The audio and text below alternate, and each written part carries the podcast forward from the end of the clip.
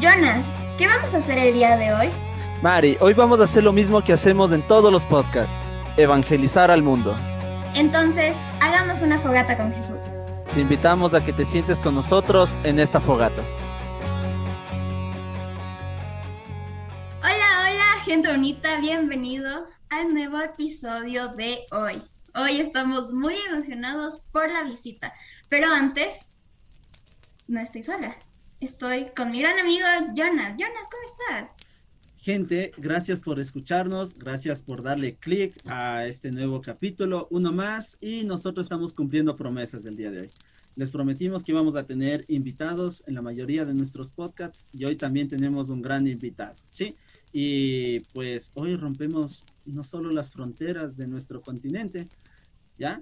Porque nos viene a visitar desde Roma un buen amigo de Mariana. Entonces, le voy a pedir a Mariana que le dé paso a nuestro invitado del día de hoy. Listo, entonces, bueno, el día de hoy yo voy a presentar a un gran amigo de la familia. Es un sacerdote súper especial y ya cuando lo vayan escuchando van a ver que es un sacerdote que le encanta aprender. Él nunca deja de estudiar. Por eso se fue a Roma. Entonces, padre, bienvenido. Un saludo a todos desde Roma. Mi nombre es Padre Esteve Borrell y tengo gusto de conocer a Mariana, y a su familia, desde, desde hace muchos, muchos años. Yo estuve en Ecuador durante casi ocho años y ahora estoy haciendo unos estudios de licenciatura en Roma en Derecho Canónico y con mucho gusto eh, les colaboro en lo que ustedes necesiten, claro que sí.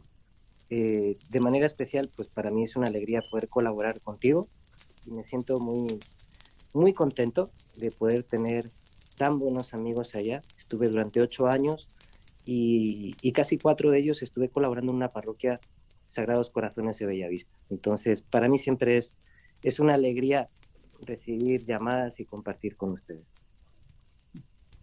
Exacto, entonces, estamos muy felices de esta visita de hoy. ¿Vieron? Ya estamos por, por Roma. estamos tan lejos, pero a la vez nos sentimos tan cerca por esa plataforma. Entonces, el tema de hoy, Jonas, ¿de qué vamos a hablar? Bueno, el tema de hoy es algo muy bonito y muy esperado por todos los corazones jóvenes, ¿ya? Y no tan jóvenes también, ¿no? A las personas que les gusta viajar mucho. Y bueno, y hoy vamos a hablar un poquito sobre un lema, especialmente el lema de la JMJ, de la Jornada Mundial que se va a celebrar el 2023 en Lisboa, Portugal. Sí, y el lema es el siguiente. María se levantó y partió sin demora. Vamos a compartir un poco de experiencias, vamos a compartir un poco de lo que nosotros pensamos que es este lema para, para nosotros, para los que estamos aquí en este podcast. Y también esperamos que cada uno de ustedes se sienta identificado por lo que vamos a hablar sobre este lema, ¿no? Y algo muy bonito y por lo cual tomamos este tema es que estamos en el mes de mayo, en el mes de María. Entonces queríamos celebrar de esta manera, conversar un poquito también sobre María, que no podíamos dejarle de lado, ¿no? Entonces, eso. Para empezar un poquito este podcast, a ver, padre, si usted nos puede ayudar un poquito. Claro que ¿qué sí. simboliza un poquito este, esta esencia? El por qué María se levanta, o sea, para estructurarle un poquito. ¿Por qué se levanta y parte sin demora? O sea, ¿qué, qué pasó antes? ¿Qué pasó ahí? Para que ella tome esa decisión de levantarse y salir corriendo hacia donde su prima es, es, el, es el relato del Evangelio según San Lucas y, y ahí de lo, que se, de lo que se habla es precisamente de, de, esta escena tan hermosa, tan recurrente también en las obras de arte, que es la, la Anunciación. El ángel se aparece a la Virgen María. La Virgen María eh, muchas veces se le coloca en una escena de oración. Yo en lo personal, no lo dice el evangelista que estaba haciendo, yo en lo personal quisiera pensar que, que estaba quizás trabajando en su casa, recogida, ¿no? en el sentido de, de no distraída, y, y, como cuando uno está haciendo algo y que no implica mucha, mucha atención mental, ¿no? pues tiene su pensamiento en otra cosa, ¿no? Como a algunos les pasa cuando conducen y eso es peligroso, ¿verdad? Pues pues ese, eh, algo así yo creo que le pasaba a la Virgen María, ¿no? Tenía su pensamiento, eh, su pensamiento lo tenía puesto en Dios, dialogando con Dios, en sus tareas, en las cosas cotidianas, ¿no? Y, y en ese momento se aparece el ángel del Señor y, le anuncia, le anuncia este misterio de, de, de la encarnación. Y eh, ahí como que además no solamente le da lo que concierne a ella, sino además le dice, mira, tu prima va, va a concebir también. Y, y, claro, en ese momento la Virgen María que estaba frente al ángel, que estaba asustada, seguramente o se puso de rodillas o sentada o quizás se asustó y se colocó en una esquina, ¿no? O sea, uh -huh. eh, quedó sobrecogida, ¿no? Quedó asustada. Y, y, ya cuando comprende lo que está sucediendo, bueno, pues eh, pronuncia esas palabras que recordamos también, ¿no? Aquí la esclava del Señor, hágase en mí según tu palabra, ¿no? Y como se cierra ese, ese episodio, esa parte del Evangelio, es justamente con esas palabras, ¿no? María se levantó y partió sin demora, ¿no? Partió a servir exacto, a su... Exacto, O sea, yo solo imagino a María lavando la ropa. Uh -huh. Como antes no había, no había lavadora. Y obviamente le tocaba lavar a mano. Entonces yo me imagino a María se debe haber pegado el susto de la vida. Porque uno, no sé, está haciendo algo y pasa, pasa algo de la nada. Uno se queda impactado, se queda asustado, se queda temblando, no sé, suda hasta frío. Y, o sea, y a María se le apareció el ángel. Entonces, pobrecita, yo no imagino cómo se debe haber quedado después de eso. O sea, pero creo que ella también como que entendió que venía de parte de Dios y como que eso no le dio, no le no hizo que tenga tanto miedo, o sea, que entre en pánico así, pero obviamente asustó porque fue algo súper inesperado, o sea, ya que iba a saber que, que ese día que estaba lavando la ropa, el ángel se le iba a aparecer y le iba a dar, le iba a dar tan gran anuncio. Entonces, eso, o sea, fue momentáneo esa situación. Yo me, cada vez que tocan este relato de la anunciación, yo siempre me imagino a María eh, en el cuarto, en su habitación, leyendo. No sé, siempre se me va la, la ese, ese, se me viene a la mente eso. Estaba leyendo así y o tal vez porque es una experiencia mía, no sé, porque yo cada vez que estoy en mi cuarto y alguien entra de golpe o toca en la ventana, es como que yo cierro el libro y digo, ay, no, ¿qué pasó? O sea, yo me imagino también a María de esa de, y, el ángel, ¿qué ángel me viene a visitar y ahora qué pasó? ¿Qué hice? Y ahora sí, me vino el castigo, ¿no? Entonces, pero es, ese turbar de, María creo que también es muy bueno porque nos hace ver que, que, tienes esas sensaciones que cada uno de nosotros tiene, ¿no? O sea, el evangelista hace énfasis en eso. Entonces, ese sentimiento de María al ver eso, a sorprenderse. Y más que nada la noticia. Bueno, la noticia de que va a ser madre de Jesús, pues también, pero la noticia creo que eh, como este mensajero, que es el ángel Gabriel, el hecho de decirle, mira tu prima, ya lleva seis meses en cinta. Entonces es como que yo, la reacción de María, o sea, ¿cómo pudo haber sido esa reacción de María? O sea, alegría o preocupación, porque de, desde esa, de esa noticia ella toma esa acción de levantarse y decir, bueno, o sea, me voy donde ella, porque el ángel le dijo así, como que es como que no fue ni el ángel que le dijo, ve, anda a visitarle o algo así. Fue decisión de ella levantarse y partir a ayudarle. Uh -huh. es, es, es, es, un poco, le dieron un spoiler a la Virgen, ¿no? y, sí. y, ella dijo, bueno, pues vamos a agarrar por ahí ahora, ahora toca ir por, por ese lado. Sí, sí es importante, yo creo sí es hermoso el, como jóvenes, ¿no? El darse cuenta que, que al igual que a la Virgen, pues Dios, Dios nos habla en la vida cotidiana, ¿no? Y yo creo que eso es algo que, que ustedes han resaltado en su experiencia, ¿no? La vida cotidiana. Y es en la vida cotidiana donde debemos encontrar a Dios, ¿no? Una jornada mundial de la juventud, sí, es una experiencia bella, ¿no? Es una experiencia maravillosa, pero debe ser un inicio, ¿no? Porque, porque realmente la experiencia de Dios eh, tiene que ser algo que acompaña tu vida, ¿no? no tiene que ser algo aislado que sucede en un gran retiro, que sucede en un gran encuentro, sino que debe de transformar tu vida y debe de llevar tu vida ordinaria a otra dimensión completamente. ¿no? Y, de eso se trata, ¿no? de, tener un encuentro con Dios que me sale en la vida cotidiana, que me quiere sacar de esa vida cotidiana con algo extraordinario, maravilloso, hermoso, pero que luego me devuelve a mi, realidad para que yo la transforme. Y yo creo que eso es también muy interesante y muy bello, ¿no?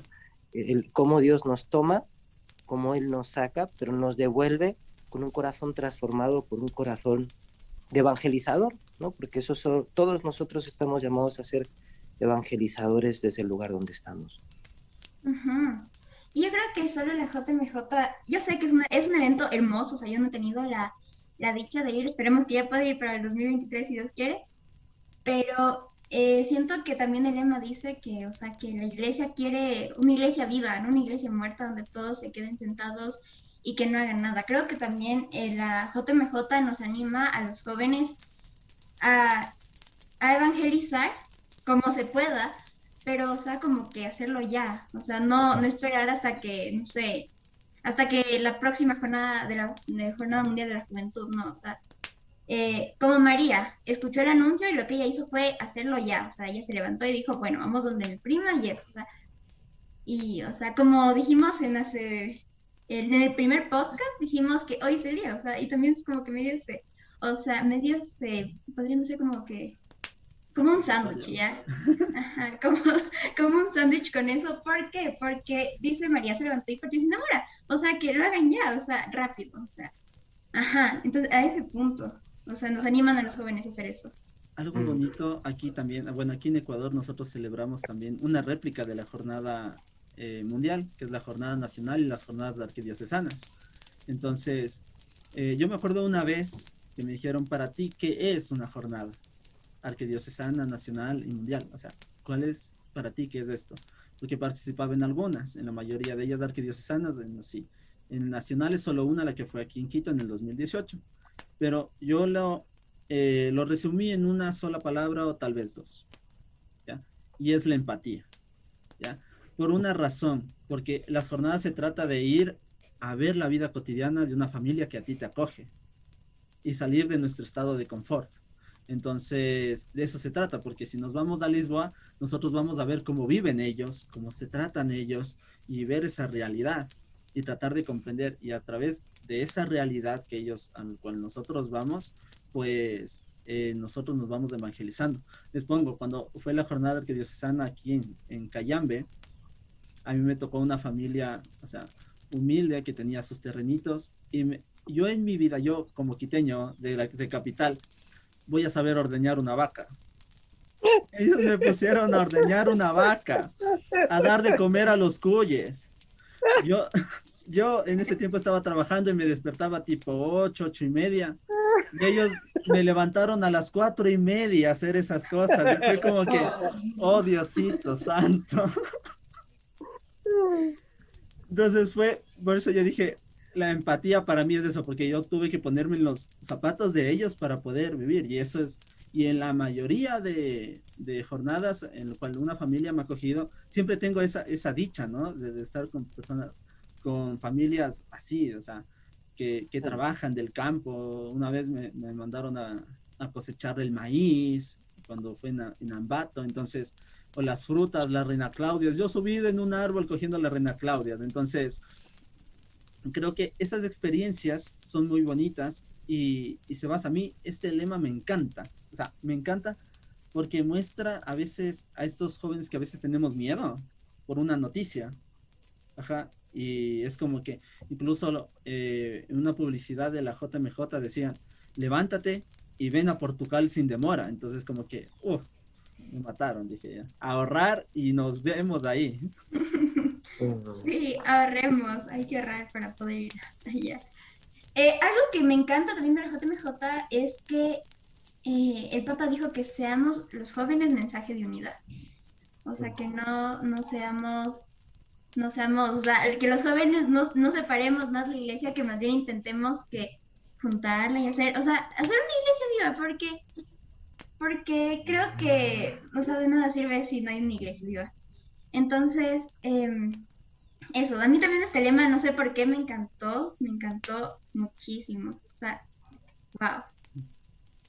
Tiene, tiene, tiene una cosa muy interesante. Eh, eh, la, cuando se habla sin demora, quiere decir para ayer. O sea, Es como cuando te dicen, ¿para cuándo quieres eso? No dices, si te urge de verdad, no dices para hoy o para ahora, tú dices para ayer. O sea, ya. ¿Ya? Ya. Entonces, ¿Qué esperas? es, es interesante en este periodo de, de pandemia. Yo, yo creo que les pase a ustedes y, y nos pasa a todos eh, esta, esta, esta- estas ganas de querer posponer cosas, ¿no? Posponer cosas. Porque dices, ah, no tengo ganas, ah, no me apetece. Bueno, que vaya mejor las cosas, ¿no? Que vaya mejor las cosas. Es como cuando uno espera el mejor momento para dar una mala noticia, ¿no? Pues nunca va a llegar el mejor momento, ¿no? Entonces, uno, o, los buenos estudiantes, entre comillas, o el común de los estudiantes que pospone exámenes, ¿no? Y dice, bueno, mejor la siguiente, la siguiente lo presento. Y, y- el Evangelio nos invita, ¿no? O sea, vivir el momento presente, que eso es parte también de la juventud, ¿no? Vivir el momento presente, eh, no darle muchas vueltas y, y lanzarte, ¿no? A veces eh, eh, somos, somos muy espontáneos eh, para, para cosas, no digo malas, pero mundanas, ¿no? Y, y, y, sin embargo, para las cosas de Dios, demasiado calculadores, ¿no? Eh, bueno, mm, vamos a ver, vamos a ver qué se puede hacer, ¿no? Como cuando uno invita a alguien para que sea catequista, en este caso, pero bueno, pues a ver, ¿de qué se trata? ¿Qué más voy a hacer? O- o la típica también de ¿quién va a estar? O sea, ¿quién va a Ah, ir? también, también. Ajá, ¿Qué van a hacer? Pues- ¿Cuánto dura? O sea, uff, Sí. le ponemos un Ese montón de un- preguntas, es cierto. Así es. Ese sin demora, eso es lo que implica, ¿no? Y, y ojalá que, que vivamos de otra manera, ¿no? La- O sea, de una manera eso, espontánea, de una manera generosa, de una manera poco calculadora, ¿no? Porque, a ver, aquí no se trata de alguien que se quiera aprovechar de mí, se trata de aquel que me lo ha regalado todo, ¿no? Entonces, esa es la actitud de María, ¿no? De, de confianza, de entrega, de donación. Y es todo lo que implica ese, ese sin demora. Y sí, sí, es, es un lema, es un lema muy bello Ujú. tiene mucho significado para, para los jóvenes, claro que sí. Sí, porque imagínense María eh, que hubiera dicho, ¿y por qué? Pero si yo o sea, le, le hubiera puesto un montón de preguntas al ángel. No, ¿y yo, por yo me imagino, así no, como que María, ah, qué bueno que esté embarazada, me alegro mucho por ella. Así, no, Bien por ella. yo por ella. Like.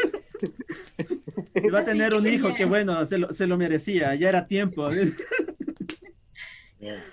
O sea, no, y, y eso también, eh, vamos al hecho de que, eh, como nosotros a veces como jóvenes, queremos ir a un lado, o nos invitan a algún lado, o nos enteramos de algo, pero vamos a que nos sirvan. ¿sí? Y María fue donde su prima a servir, a reconocer. Ajá, y también yo creo que ese servir, eh, cuando nosotros nos invitan a alguna, yo, yo, yo tengo eso ya innato desde que estoy con Jesús, de que yo voy a una fiesta y no me puedo sentar. Yo me levanto y digo, le ayudo a repartir el pastel. Yo, yo reparto el agua. Le doy cortando el quesito, así, me pongo a ayudar, no sé.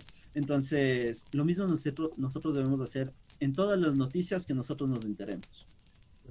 Vamos a eso, a las noticias. Digamos, un amigo eh, se puso mal en un examen. O sea, decirle, todo va a estar bien, amigo. O sea, no. Pongámonos a estudiar, es muy diferente. Ajá, ponernos al servicio, reconocer el servicio en los demás. Creo que eso también va- se basa mucho, mucho, mucho este lema.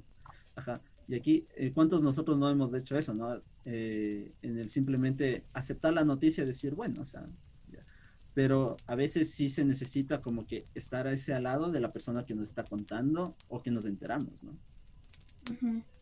Algo que me gusta mucho de, creo que es el Lucas 1, que habla sobre María, o sea, María que, o sea, no le preguntó, no le, no le puso excusas al, al ángel, o sea, el ángel le anunció que iba a ser madre y María, o sea, como yo dije antes, no le dijo, ¿y por qué? ¿Y por qué a mí si hay tantas personas? No, o sea, María dijo, bueno, ya, voy a ser madre de Jesús y lo que fue fue a servir. Y eso es también lo que nos dice Lucas, o sea, la primer, el primer capítulo de Lucas nos dice eso, o sea, que María fue a servir. Y eso también a nosotros como jóvenes nos invita, nos invita a que sirvamos, a no ser servidos, sino a servir a las personas.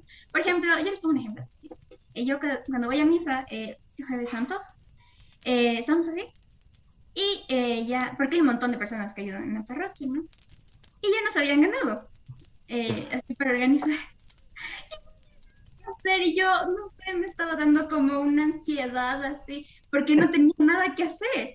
Y, ajá, y para último me puse, me puse a poner el, ese spray que ahora se pone. Es el- ajá, pero es como que ya, o sea, eh, eso, o sea, a servir, o sea, fue como que yo no podía estar ese día sin, o sea, no podía estar sentada haciendo nada, o sea, porque yo veía, o sea, yo no podía estar sentada, no sé, algo en mí no me, no, no, no, no me dejaba tranquila. Entonces, eso, o sea, es, eso también nos invita a la JMJ, a servir, o sea, a servir como María hizo con su prima. No fue, no fue algo chistoso que, es como que ahorita me pongo a pensar, o sea, María no fue donde su prima le dijo, ah, mira, estoy embarazada y tengo al Mesías dentro de mi, de mi cuerpo. Entonces, como yo tengo el Mesías dentro de mi cuerpo, sírveme. No, María fue a servir a su prima. Entonces, es algo increíble, o sea, es algo increíble, de verdad. Sí es una, lo que sí es importante y, no debemos de olvidar nunca, yo creo, es que la acción parte de un corazón que ama. Sí, pero eso, eso puede quedar en una frase bonita y ya, pero es la verdad, o sea, la acción debe de partir de un corazón que ama. Si tú no tienes un corazón lleno de Dios, te fatigas en la acción. De hecho, la acción, por así decir, se enferma. ¿sí? Y se puede convertir simplemente en vanidad, en egoísmo, en, en aparentar, en querer tener una imagen, ¿no? Y, y- y eso es algo que tenemos que tener todos mucho cuidado, ¿no? Porque, porque sí, o sea, la alegría está en servir en el Señor, no en el, en el aplauso que tengo al, al servir al Señor, ¿no? Si no somos un poquito como, como las típicas esta historia que nos cuentan, ¿no? De, del domingo de, de Ramos, que, que el burrito dice a Jesús, ya, ¿cuánto nos aplauden, no? Entonces, pues, a veces nos sentimos nosotros, nos sentimos demasiado protagonistas, ¿no? Había, había una, una señora que, que me decía una vez, me decía, padre, esta señora le encanta aparecer en la iglesia. Dice, quiere ser la novia en la boda, quiere ser el niño en el bautismo y quiere ser el muerto en el entierro. y yo me quedaba asustado cuando me decía eso, ¿no? Pero nos pasa a todos, ¿no? Nos pasa a todos y, y hay que estar atentos de que realmente es un deseo de servir, no, de servirnos, ¿no? Y, y es un deseo que parte de un corazón que ama, que eso es lo primero, ¿no? Luego ya el, el modo en el que podemos servir creo que es más bien secundario, ¿no? Y, y es importante, pero es más, no es la finalidad, es como una consecuencia, ¿no? Una consecuencia normal del corazón que, que ama, claro que sí. Exacto, o sea, historia del burrito es tan increíble, o sea, yo, eh, es como que algo así Así, es como yo, que- yo siempre me siento identificado con eso. Ajá, Yo porque soy el es burro, como ajá, que literal, el domingo ajá. de Ramos, el burrito era súper emocionado, así, porque Sí. a él aplaudían con una emoción, pero era porque Jesús iba encima de, pero él aplaudían así, va a la casa de su madre y dice, "Ma, soy famoso", me aplaudían así, yo no me sé la historia, pero yo la escuché un día y me encantó. Entonces, el burrito va todo emocionado y le dicen, no soy famoso, que esto, que el otro. Y el burrito ya sentía, o sea, se sentía el rey, o sea, decía, siendo un burro me aplauden. Entonces se emocionó demasiado. Y la mamá le dice, a ver, entonces te reto un día que vayas a la calle tú solo. Y de ahí va el burrito así, como todo que le obedece a la mamá. Y nadie le aplaudía. Y de ahí regresa y le dice, pero ¿por qué no me aplauden? Y la mamá le dice, le dice, fue porque tú estabas con Jesús en tu espalda, por eso fue que te aplaudían. Entonces, eso, o sea, eh, como dijimos en, en- en otro podcast, o sea, no hagamos por el beneficio de nosotros, o sea, si vamos a servir, que no lo hagamos por nosotros para que vean así, como dijo el padre, que, o sea, que sea el, el niño en el bautismo, o sea, que, o sea, si tú lo haces para, para que no sea tú el protagonista, sí que sea el protagonista Dios. Entonces, ajá, eso siento que es algo súper importante, o sea, si tú vas a servir, que, o sea, que no sea para que te aplaudan, que sea para que se den cuenta de que tú estás sirviendo a Dios. Entonces, siento que eso, hacerlo para Dios y no para bien tuyo, o sea, no para que la gente te diga, oh, esa chica va tanto a misa que esto que el otro, y tú te sientes así como que, wow, así, no.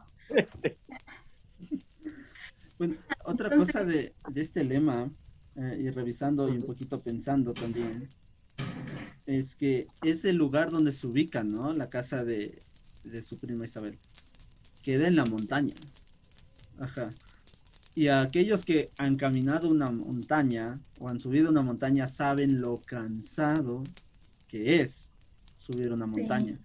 Entonces, también nos hace referencia a eso, ¿no? De que sí, nosotros eh, a veces empezamos con ese ánimo de nos fuimos de largo a servir, nos levantamos sin demora y nos fuimos a servir. Pero el trayecto en el servicio va a ser cansado, no va a ser nada fácil. Y ahí es cuando entra las fuerzas de Dios para nosotros. Entonces, y también el ánimo de poder llegar, ¿no? Cuando, y lo bonito es eso, ¿no? Que María parte sin demora hacia montaña, eh, a pie, en burrito, y cuando se encuentra con su prima va el saludo, ¿no? Entonces es como que, hola prima, y, y, los, los niños saltan en el vientre como que se logró el cometido. Entonces, eso también, animarles un poquito a que no, no se desanimen cuando estén en el servicio, ¿sí? Porque a veces es un poquito cansado y agobiante estar en ese servicio, pero esa montaña, cuando llegas a la cumbre, es muy bonito, muy bonito. Entonces, eso. ¿Y alguna experiencia también, padre, usted ha vivido alguna, alguna experiencia de una jornada o alguna misión similar que puede reflejar este em, lema? Sí, realmente eh, Jornada Mundial de la Juventud nunca, nunca me ha tocado eh, acompañar grupos. Em, lo que sí, sí me ha tocado varias veces es, eh, he estudiado muchos años aquí en Roma, entonces eh, en distintas ocasiones, pero en total son, han sido unos ocho años que he podido, todo sumado, en distintos periodos, pero todo sumado yo creo que habrán sido unos ocho años. Y, y también alguna ocasión también estuve en una beatificación cuando, cuando eh, una canonización, perdón, también me tocó en, en Bélgica, ¿sí? Y, y realmente es, es, una experiencia hermosísima el compartir la fe. Tú hablabas antes de compartir a nivel diocesano estas jornadas eh, nacionales, ¿no? Eh, pero a nivel también de la Iglesia Universal. Es increíble y es hermosísimo eh, realmente poder, poder compartir eh, la fe con personas tan diversas de tantos lugares, de tantos sitios, y, y eso te, te, te, transporta a ver, la, a ver la religión, a ver nuestra religión, pues mucho más allá del horizonte que muchas veces nos ponemos, ¿no? Que es el de nuestra mamá. Esto es así porque te lo digo yo. y, sí, o sea, sabemos que, nos hace bien, pero es como que se nos queda pequeño, ¿no? Entonces, el, compartir con otros jóvenes de otras partes del mundo, el, compartir experiencias de fe tan, tan maravillosas, conversiones, etcétera, pues todo eso nos, nos, hace, nos hace valorar y mirar hacia adentro y ver nuestra propia experiencia de Dios, ¿no? Entonces, eh, sí, sí, sí, sí he tenido la experiencia de, poder compartir la fe y, poder, y poder orar con personas tan diversas de tan diversos lugares y, que te cuentan una experiencia, justo lo que tú acabas de decir, ¿no? De, ponerse en camino. Eh, ponerse en camino implica em, tomar lo necesario y dejar lo superfluo implica también, eh, pues eso, tomar un poquito de, eh, el equipo, ¿no? El equipo necesario para ir en el camino y luego enfrentar los peligros, ¿no? Y muchas personas, eso, cuando, cuando, cuando se deciden seguir a Jesús, lo, pues creen que va a ir todo fácil, ¿no? Y creen que porque sigo a Jesús, pues no va a pasar nada, ¿no? Y me va a ir me va a ir suave, me va a ir tranquilo, nunca va a ser cuesta arriba, nunca me va a llover, no me van a salir las piedras del campo, no me van a saltar y todo lo contrario, eh, tener a Dios en nuestra vida ponernos en camino porque hemos escuchado su voz, no quiere decir problemas, quiere decir tener, no tener problemas, quiere decir tener un montón de problemas, como todo el mundo, pero tener una fortaleza especial, tener una esperanza especial, tener una compañía especial. Y eso es lo que nos hace diferentes, ¿no? Entonces, sí, sí es hermoso el compartir con otros que ya llevan parte del camino hecho, ¿no? Y que te comparten su propia experiencia. Tengo muchas ganas, yo tengo muchas ganas de ir a, no tanto, a la jornada está muy bien, ¿no? Me gustaría, pero me encantaría mucho más ir de, de, hacer el camino de Santiago. Es una de las cosas que sí me he propuesto hacer dentro de muy poco. Ahora sí, en cuanto acabe la pandemia. y, y sí lo quiero hacer y, y, sí, y sí me han contado, ¿no? Que es justamente eso, ¿no? Ir caminando y ir conociendo a personas que tienes al lado, ir compartiendo este camino de la fe, ¿no? Creo que es algo muy hermoso y que está muy presente en nuestra fe. Somos pueblo en camino, ¿no? No, la meta de la conversión no se alcanza de una vez para siempre, sino que estamos en continua conversión porque estamos continuamente en camino y continuamente estamos venciendo obstáculos, ¿no? Y cuando ya casi llegas a la cima, ves que se proyecta en el fondo otra cima y se abren las nubes y hay otra cima. Y ya estás casi allá y hay otra y otra. y esa es la vida. Y esa es la vida, ¿no? Entonces, sí tenemos que, que ver la vida así, ¿no? Ver la vida así, eh, no, no pretender instalarnos cómodamente, ¿no? Y, y yo creo que el, el, sentir la presencia de otros a nuestro lado hace más llevadero y más soportable eh, ese camino que a veces se nos presenta bastante arduo. Yo, yo me imaginaba un poquito eh, cuando usted dijo que seguir a Cristo eh, no es no tener problemas, sino tener un montón de problemas. Ajá. Y haciendo un poco de énfasis a lo que dijo de las, de las fieras, yo me imaginaba, se me vino a la mente a Daniel. Ya, a Daniel y, entonces cuando cuando fue lanzado a la fosa de los leones. ¿Por qué razón fue? Porque él no negó a su Dios, no negó al Padre. Entonces se llenó de problemas y tuvo un montón de problemas, pero ante todos esos problemas, él se mantuvo tranquilo y confiado. Y yo me hago cuenta como que cuando le lanzaron a la fosa de los leones, le lanzaron ante todos esos problemas de muerte, pero él siguió confiando en Dios, siguió tranquilo y Dios le dio una solución. Entonces, ¿y qué fue? Cerrar la boca de los leones, cosas que después de tres días cuando abrieron, eh, abrieron la, la, piedrita, dijeron, sigues ahí, Daniel. Y dice, aquí sigue tu servidor, vivo. y después a los que le acusaron le mandaron de una que estaban sin Dios, básicamente, le lanzaron y los leones ni bien entraron, ya se los comieron. Entonces era como que hacemos referencia a eso, de que nosotros al servir a Jesús tenemos un montón de problemas, pero nuestra confianza es la que nos da esa solución. Ajá, tampoco vamos a quedarnos de brazos cruzados, ¿no? Ajá, tampoco. entonces, eso. Y padre, yo quería hacerlo, hacer una, una pequeña pregunta capciosa. Ajá, usted que Adelante. Está, en Roma. Eh, usted, usted, supongo que sí le debe, ¿a usted ha conversado con el Papa Francisco algún tema, algo de relación? Sí, me fui a tomar el café ayer. No. Ah.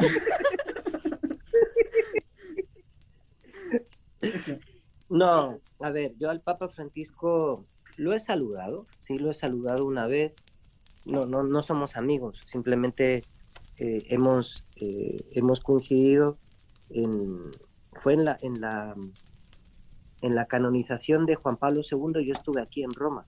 vivía en, Ecuador, pero yo vine aquí a Roma eh, para, la canonización de Juan Pablo II porque eh, me acompañó en casi todos mis años de formación en Roma. Entonces, de alguna manera, eh, yo me sentía muy identificado con, Juan Pablo II, con sus escritos, con su ideario. Yo ahora que vine, que, que vine, llevo un año en Roma casi, ahora de nuevo, y, hablando con los seminaristas, eh, veo lo mismo, ¿no? Pero hacia el Papa Francisco. Entonces, como que siempre, de alguna manera, los pontífices, los papas del momento, impregnan a toda la iglesia, pero de manera especial los sacerdotes que están en formación le impregnan de un mensaje, ¿no? de, un, de un carisma y, y, se, y, se, van identificando. ¿no? Entonces, yo, yo al, al, Papa Francisco solamente lo encontré en esa ceremonia y, le saludé, porque es que tuve, tuve la, pues el regalo de Dios. Yo, yo conocí a, a, un cardenal que, que ya falleció, cardenal Darío Castrillo Noyos, y para la ceremonia de, de canonización de Juan Pablo II, él me dijo, acompáñame. Entonces yo estaba arriba, arriba en, San Pedro, en el altar, ahí arribita donde estaban pues los obispos, los cardenales, y, imagínate qué regalo de Dios.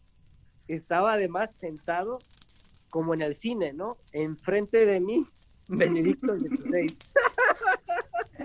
Entonces el Papa, el Papa Francisco llega al inicio de la misa, pues el, el Papa siempre, bueno, los sacerdotes siempre llegan al altar que simboliza el Gólgota y, besan eh, la reliquia que, suele tener siempre en los altares donde se celebra la misa. Entonces el Papa fue a, besar el altar, dio una vuelta y fue directo a saludar al Papa Benedicto como un gesto de cariño, ¿no?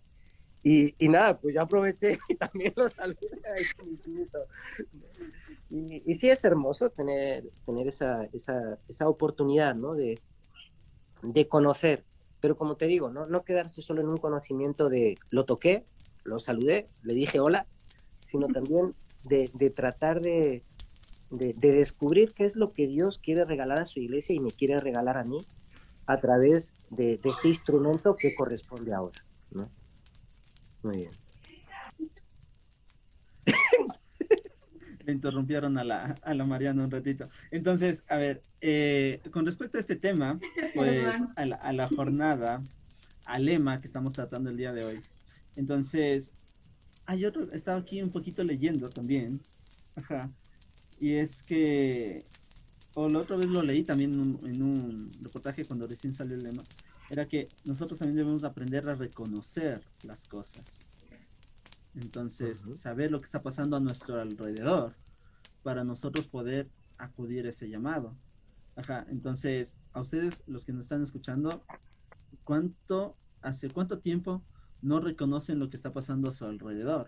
Y ahorita que vamos a pasar más tiempo en casa, ajá, es igualmente reconocer lo que está en nuestro alrededor y levantarnos sin demora a la cocina a preparar algo para nuestra familia.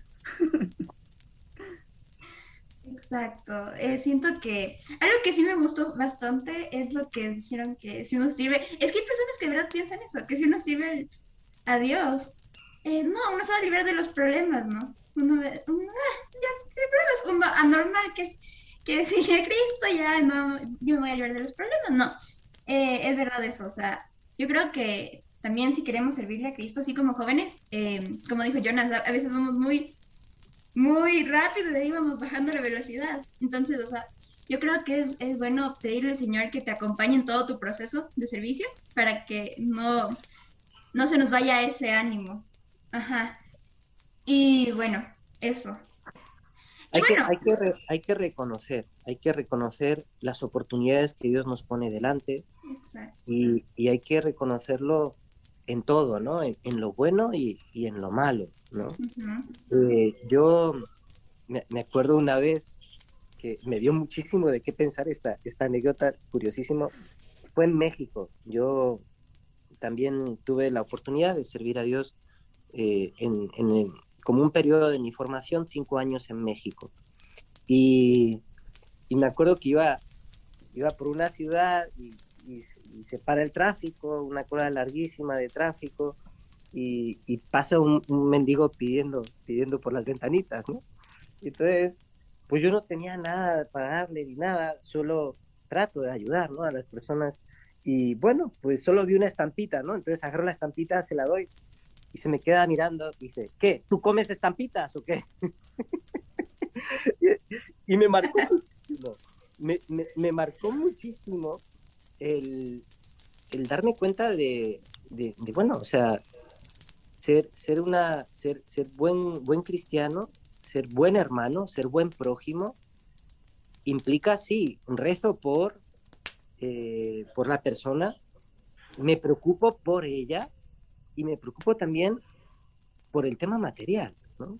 Eh, creo que a veces no, no, no, no, reconocemos esas llamadas de atención que Dios nos da, ¿no? Y, y, tenemos, que ser, tenemos que ser sensibles, ¿no? No andar volados, ¿no? Esa es una expresión muy, muy ecuatoriana, ¿no? Oye, este anda, anda bien volado, ¿no? no se entera de nada. En las nubes. Uh. Pues, pues así, así creo que podemos vivir a veces, ¿no? Volados, ¿no? Yo y mis fiestas, yo y mis amigos, yo y la carrera que he escogido. A veces cosas buenas, ¿no? También hay gente de iglesia que anda volada en, en proyectos, en cosas de la iglesia y, y, la casa se le cae en pedazos, ¿no? Entonces, entonces tenemos que reconocer a Dios primero, como hemos dicho, en nuestra vida ordinaria, ¿no? Y tenemos que, y, y un modo de reconocer a Dios yo creo que es justamente eso, ¿no? Ir a nuestro interior. La Virgen María acostumbraba a ir a su interior y a preguntar qué es lo que Dios quiere de mí, ¿no? Y, y cuando nos, nos golpeen las cosas, ¿qué es lo que Dios quiere de mí? ¿no? Uh -huh. A veces nos preguntamos otras cosas, ¿no? ¿Y por qué esto me toca a mí? ¿Y por qué yo siendo bueno, la gente buena le, cosas, le suceden cosas malas?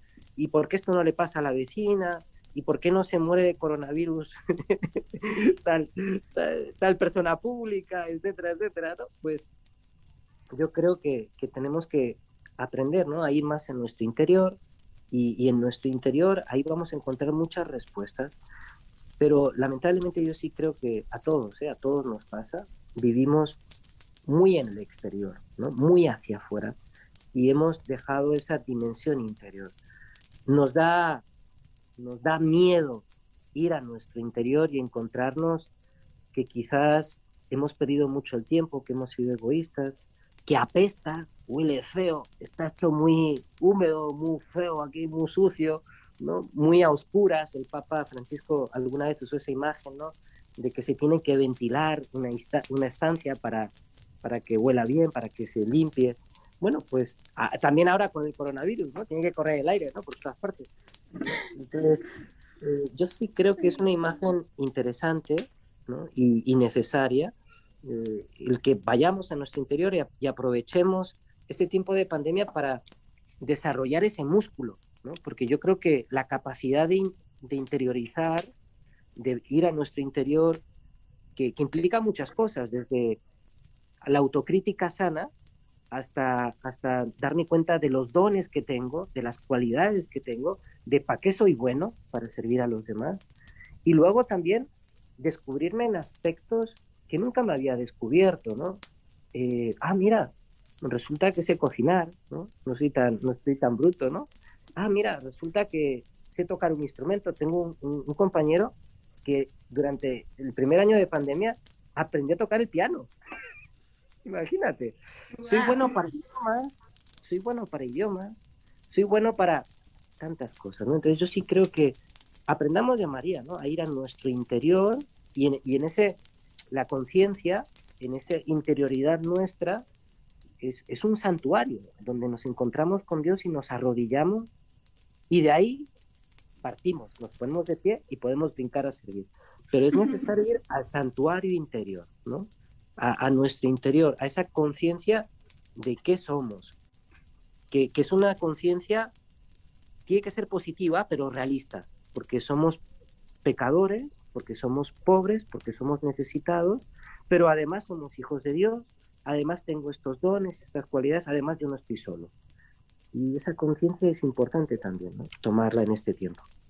Sí, y bueno, para nosotros también es muy gratificante siempre poder aprender de todos los invitados que vienen y creo que todas las palabras que usted nos ha, nos ha dicho, pues nos llega. Y espero que a cada uno de los que nos escuchó también.